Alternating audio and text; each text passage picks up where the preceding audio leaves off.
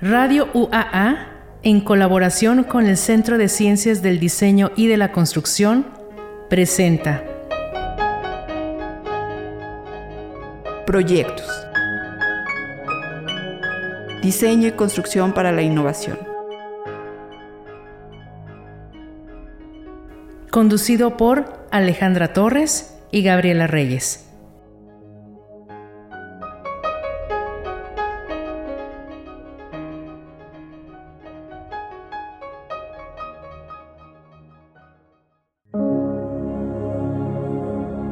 Hola, muy buenas tardes a todos. Vamos a comenzar nuestro proyecto, que en este caso es Proyectos del Centro de Ciencias del Diseño y la Construcción, en donde el diseño y la construcción es para la innovación. Ale, buenas tardes, ¿cómo estás? ¿Qué tal, Gaby? Buenas tardes.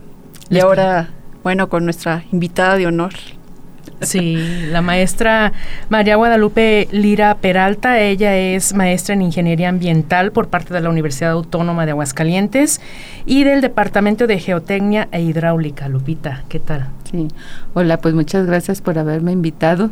La verdad creo que es la tercera vez que estoy aquí frente a un micrófono de grabación. Este, les agradezco la invitación y bueno, pues aquí estoy compartiendo ustedes con ustedes este momento Emocionante. Emocionante. Eh, ¿Es tu primer programa como decana? Como decana, pues sí, o sea, soy la primera vez que, estoy. Realmente, pues la, la, normativa que nos marca aquí, pues es eh, este ser decano del centro, soy decana del Centro de Ciencias del Diseño y la Construcción. ¡Bravo!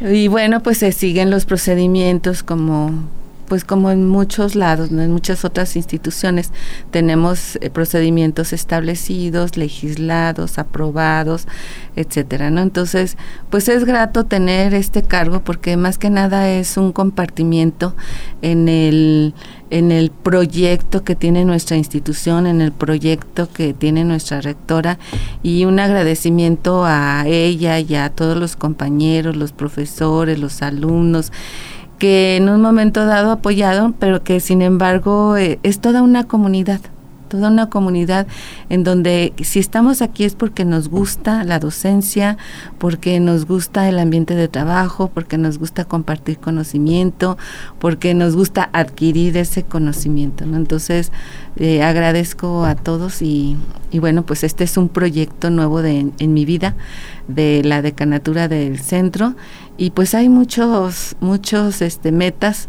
que y alcances que se quieren lograr en, en este corto tiempo no y pues con ayuda de todos eh, lo vamos a sacar adelante ya en el centro. Oye Lupita y para que te conozcan nuestros escuchantes nuestros oyentes platícanos quién es Lupita No te rías, es, serio. es algo serio, Lupita. Queremos conocer de ti.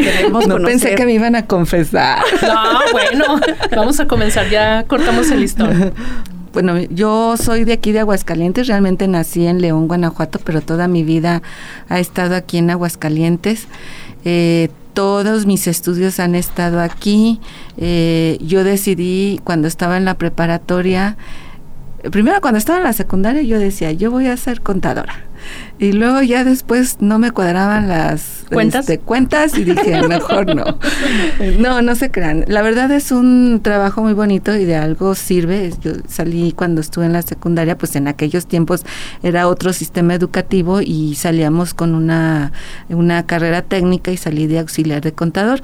Mm. Tuve la fortuna de sí trabajar en algunos lugares, en unas empresas particulares y estuve como auxiliar administrativo donde ayudaba en nóminas, en, al contador, en la comprobación de gastos. Y pues en aquellos tiempos era todo a mano, o sea, todo se verificaba, se hacían las notas a mano, se hacía el cálculo de IVA a mano. Este, me tocó trabajar en, en el área de exportación de, de producto terminado. Entonces, pues fueron aprendizajes que se fueron obtuviendo con el tiempo y realmente pues es muy satisfactorio. Eh, después, bueno, cuando estuve ya en la preparatoria, yo decidí estudiar una ingeniería. Me gustaban los números y me gustaban también las artes. La verdad, me gustaba la pintura, me gustaba el teatro, me gustaba la danza.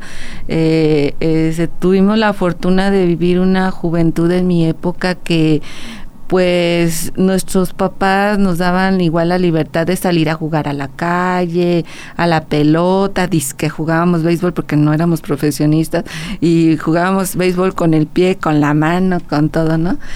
Era muy agradable y ya cuando estuve en la preparatoria fue cuando yo decidí estudiar una ingeniería. Me fui por el área de la ingeniería porque, pues la verdad, las artes se me son muy bonitas muy bonitas, pero se me hace que son muy difíciles de calificar porque hay un gran público que califica el arte, entonces si a la mayoría de la gente no le gusta, pues ya eh, te desmotiva muchísimo, ¿no? Entonces decidí estudiar una ingeniería. Dije, ahí sí, el profesor no se va a equivocar. Si es un uno, es un uno, y no me va a decir que no, porque es uno. Y así, ¿no? Entonces fue por eso que yo opté por estudiar una ingeniería. Eh, después yo salí al campo a trabajar, al campo profesional, me desempeñé mucho en el área ambiental. Eh, realmente como mujer, pues en mi tiempo no era un tiempo muy lejano, realmente pues un tiempo intermedio, pudiéramos decir, en donde sí ya había facilidades para las mujeres, pero sin embargo todavía existía, no sé, ahorita, ahorita pues todavía existe, ¿no? Pero existía un poquito de que ese es el trabajo, ese es trabajo para hombres, ese es trabajo para mujeres.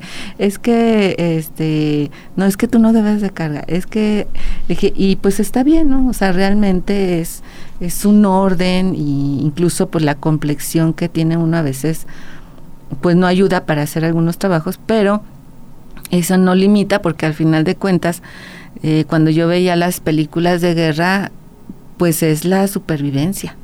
Y pues ahí sí no es que seas hombre, seas mujer, seas niño, seas niña, o sea, tiene, es una supervivencia y tienes que salir adelante, eh, ayudar a toda una comunidad, a una sociedad a, a, levantarse después de ese desastre o de un desastre ecológico también, pues es todos, o sea, no hay, ahí ya no hay diferencias. Entonces sí entré a la, a la iniciativa privada, ahí tuve la suerte de trabajar en, con muchas personas, con trabajadores, con obreros, con administrativos, con gerentes, con jefes de departamento, eh, tener contacto con auditores externos, con auditores internos, se manejaba mucha exportación, entonces, mm, pues eso me fue eh, formando y fue mucho de trabajar en el área ambiental, pues que tramita el permiso de, de, este producto nuevo, que tramita el permiso para desechar, que tramita el permiso este para descargar las aguas, que tramita la renovación. Entonces me tocó mucho de eso. Y pues yo, como era nueva, pues yo iba, venía, iba, venía, iba, venía. Y me fue llevando mi, mi vida de trabajo por el área ambiental. Ahí yo conocí a, en uno de los cursos de capacitación y todo, eh, tuve la suerte de conocer al ingeniero Carlos González que eh, García, que bueno, pues él, él estaba como jefe de departamento de geotecnia hidráulica en el Centro de Ciencias del Diseño y de la Construcción. Y pues como yo andaba en las plantas de tratamiento, y la verdad, a mí sí me gustaba porque era donde seguro tenía trabajo, porque nadie quería trabajar en plantas de tratamiento. Ah. Entonces, eh, pues porque hay que huele feo y que, ah. etcétera, ¿no? Pero pues es un trabajo y la verdad si ves, cualquier trabajo es digno porque al final de cuentas ese trabajo lo estás haciendo para un beneficio. Una planta de tratamiento es, es eh, una infraestructura que tiene la intención o su final es tratar el agua para que pueda ser reusada, reutilizada. Se extrae el agua de pozo, nosotros la ensuciamos y ya no podemos hacer nada, nos quedamos con ella. Entonces, hay muchas acciones en las que se puede utilizar esa agua y pues lo único que tienes que hacer es limpiarla, llevarla a una calidad permitida de acuerdo a las normas de la Comisión Nacional del Agua, normas ambientales, para que se pueda volver a utilizar. Entonces, pues ahí yo trabajaba en plantas de tratamiento. Y ahí fue donde conocí en uno de los cursos de capacitación, conocí al ingeniero Carlos, y él fue quien me invitó a estudiar la maestría en ingeniería ambiental. Entonces, sí, eh, fue una maestría en donde era chiquita, que no me acuerdo cuándo, que sería en el 2001 más o menos, que fue cuando yo la yo la estudié, la maestría, yo egresé en el 90, 86, 91, egresé en el 91 y del 91 al 2001, pues yo andaba para arriba y para abajo, ¿no? Y en el 2001 fue cuando yo hice la maestría y la verdad pues sí me gustó mucho y me sirvió bastante para todo mi desempeño de trabajo. Conforme iba avanzando en conocimiento y en habilidades, pues ya entonces ya estaba yo eh, habilitada para otro tipo, pues para tramitar los residuos sólidos, este, generación de residuos, este, hacer programas para separación, eh, capacitación, etcétera. Entonces, pues ya fue mi camino, fue mi camino hasta llegar aquí por invitación del mismo ingeniero Carlos González de dar materia en la maestría en ingeniería ambiental. Y es así como yo ingreso a la universidad. Eh, tuve muy buenos docentes, entre ellos estuvo el doctor Francisco Javier Avelar, que también fue nuestro rector. Él, bueno, pues era casi contemporáneo mío porque está un poquito arriba.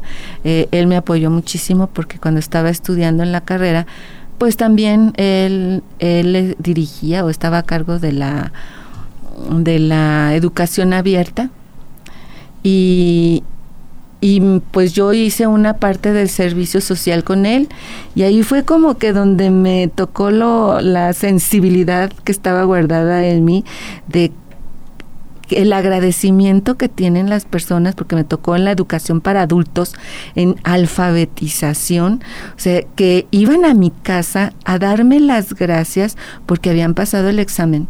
Ay, no era una cosa tan bonita que yo dije, ay, creo que sí me gusta la docencia. y yo no quería ser docente porque yo veía cómo batallaban los profesores. Ah, mira. Y yo no quería batallar como... Pero la verdad es muy bonito, es, muy gratificante la docencia. Muy bien. Lupita, pues es una experiencia de vida que todavía falta mucho por descubrir y pero eso lo veremos en el siguiente corte, ¿te parece bien? Claro que sí. Muchas gracias y vamos a un corte musical. En un momento continuamos con proyectos.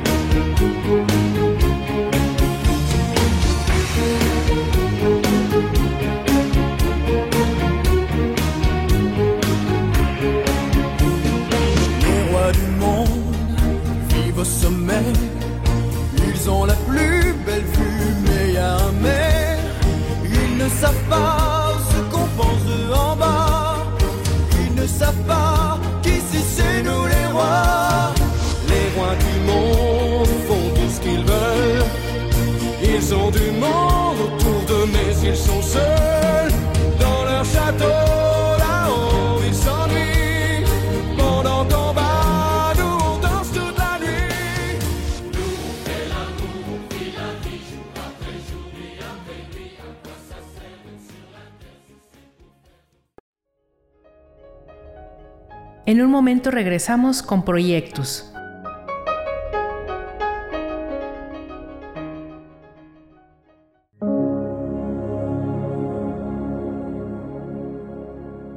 Bien, y pues después de este de esta corte musical regresamos a que nos sigas platicando, maestra Lupita a que nos sigas comentando ahora del proyectos de Lupita. Fíjate, Lupita, de hecho, dentro de la gestión del conocimiento en las instituciones de educación superior, una de las cosas que se promueven es eh, afianzar la capacidad de producir y difundir conocimiento a través de actividades, que es la docencia, la gestión, la extensión y la investigación, que son seguramente áreas que forman parte de tu proyecto. Sí. Platícanos.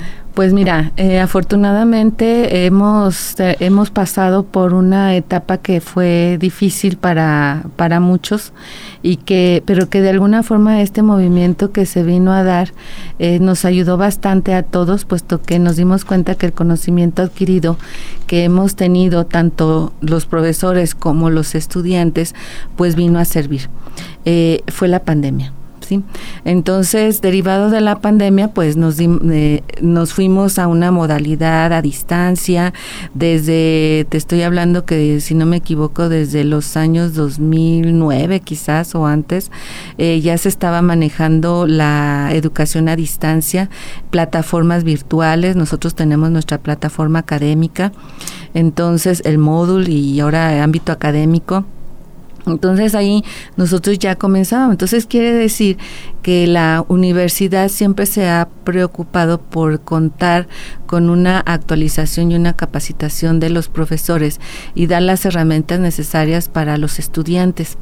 Entonces esto pues viene a mover un poquito todo, ¿no? Y pues esto viene derivado y se viene en efecto dominó desde los organismos eh, internacionales, la ONU, la UNESCO, este el Banco Mundial, eh, la Secretaría de Educación Pública, ANUYES y ya lo que son vienen siendo las instituciones educativas de educación superior.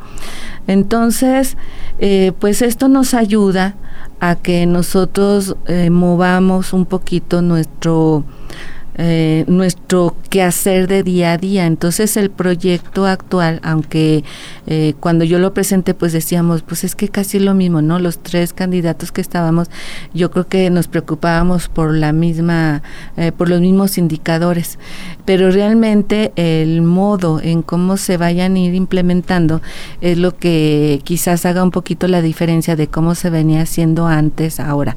No quiere decir que es un individualismo o un un centralismo. Al final de cuentas todo viene derivado de un proyecto institucional que es el, el proyecto de la universidad que ya tiene nuestro, nuestra rectora el plan de trabajo de ella y bueno, de, de ella viene de más arriba y así sucesivamente, ¿no? Entonces, ¿cómo es que se está trabajando? Bueno, en el centro tenemos los proyectos precisamente para, para el área de educación, o sea, mm, para la docencia.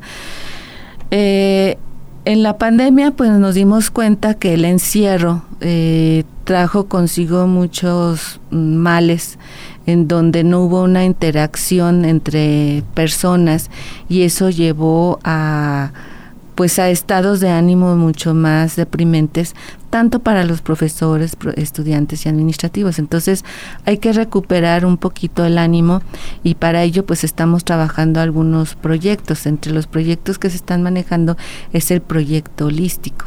Ese proyecto, bueno, yo se lo voy a dejar que entrevisten al, maestro Oscar Castellanos, que es el que eh, tiene de coordinación ese proyecto, pero trata precisamente de manejar mucho la parte humana de los estudiantes y de los profesores, la sensibilización, que obviamente nosotros como centro no lo vamos a hacer solos, es un proyecto que se está armando, que ya estaba previamente armado, ahorita lo único es que se está ajustando y bueno, van ahí invitaciones que, que tenemos con, con algunos otros compañeros docentes, por ejemplo, nos ha apoyado mucho eh, el área, este, los profesores de psicología porque dan clases de psicología a los estudiantes.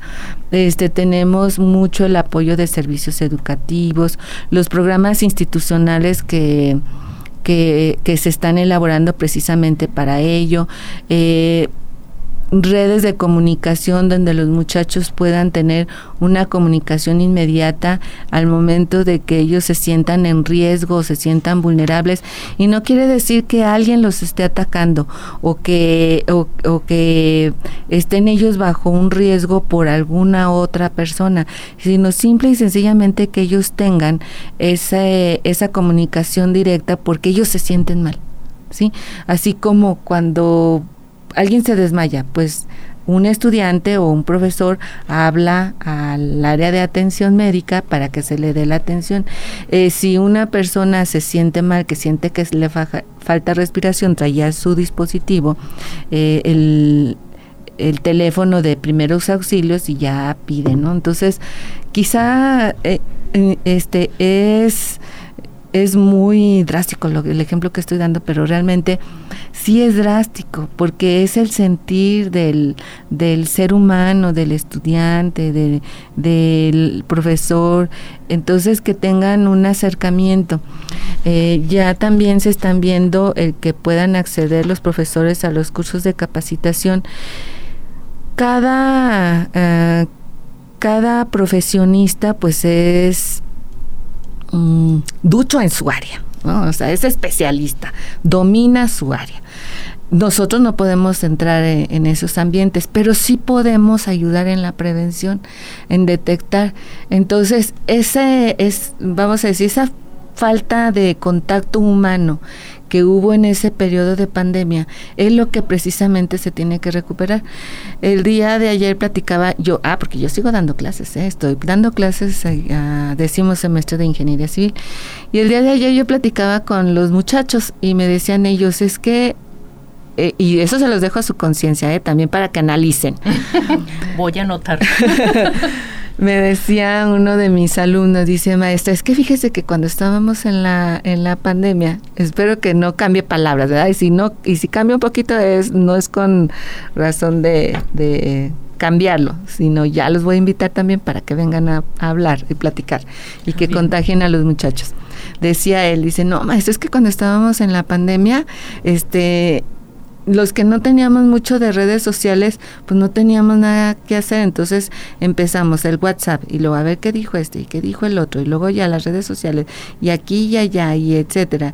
Dice, entonces se acostaba uno y decía, ay, pues qué le pasó a él que no publicó, eh, que esta persona anda de viaje, que dice, entonces eh, está uno pensando todo lo que viene en las redes sociales. Y yo cuando él me estaba platicando, yo decía, bueno, está poniendo a flote su sensibilidad en pos de la preocupación de su compañero, ¿no? Si es así, está bien, pero ya después dice, dice él, pero luego ya me di cuenta que me estaba saturando tanto y dije, me voy a salir de las redes sociales. Mm. Dice, salió de las redes sociales. Obviamente, eh, y ya preguntaban qué le pasó. Y lo que le pasó, Ahora eran nosotros los que preguntaban por Pero fíjense la reflexión tan bonita y la enseñanza que también nos dan nuestros estudiantes, ¿eh? es y la madurez que tienen ellos.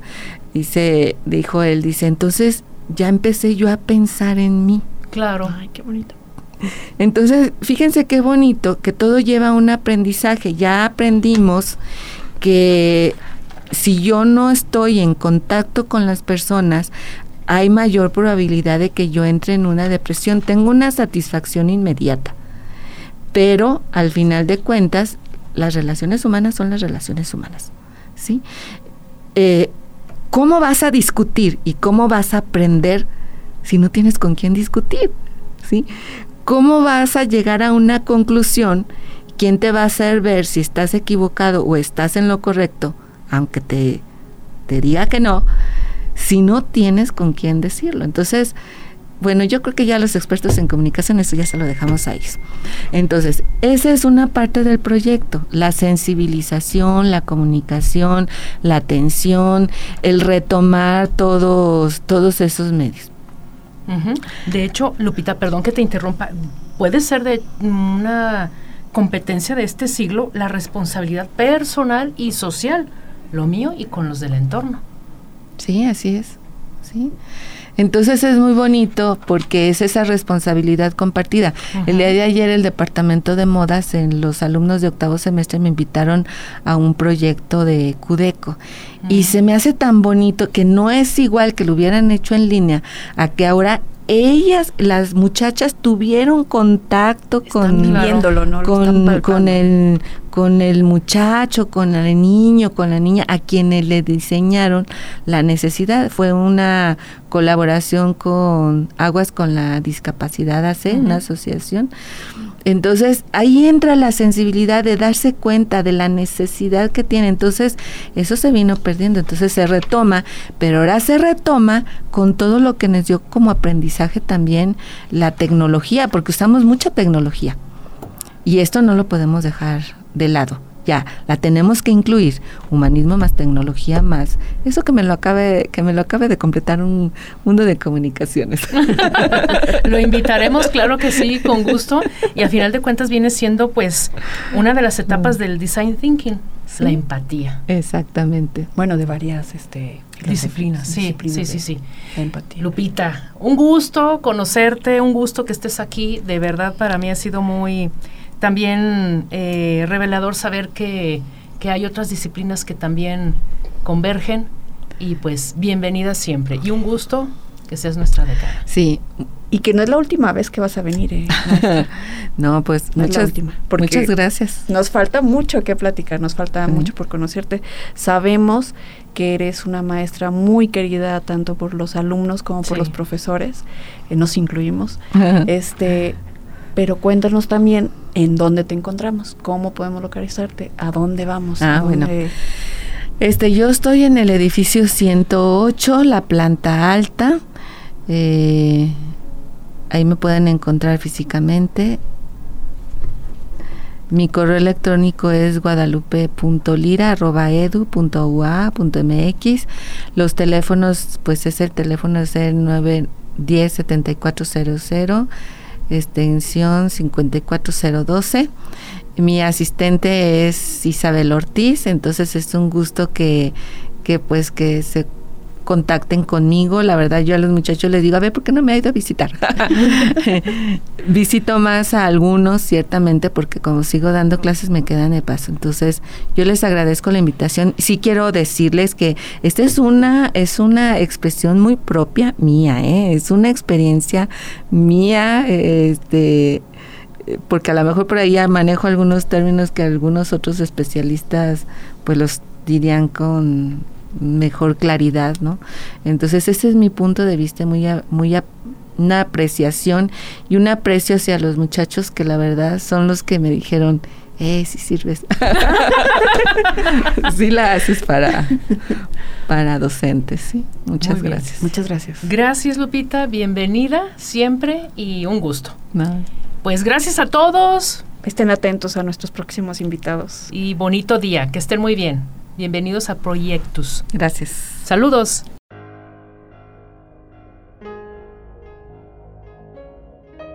Radio UAA presentó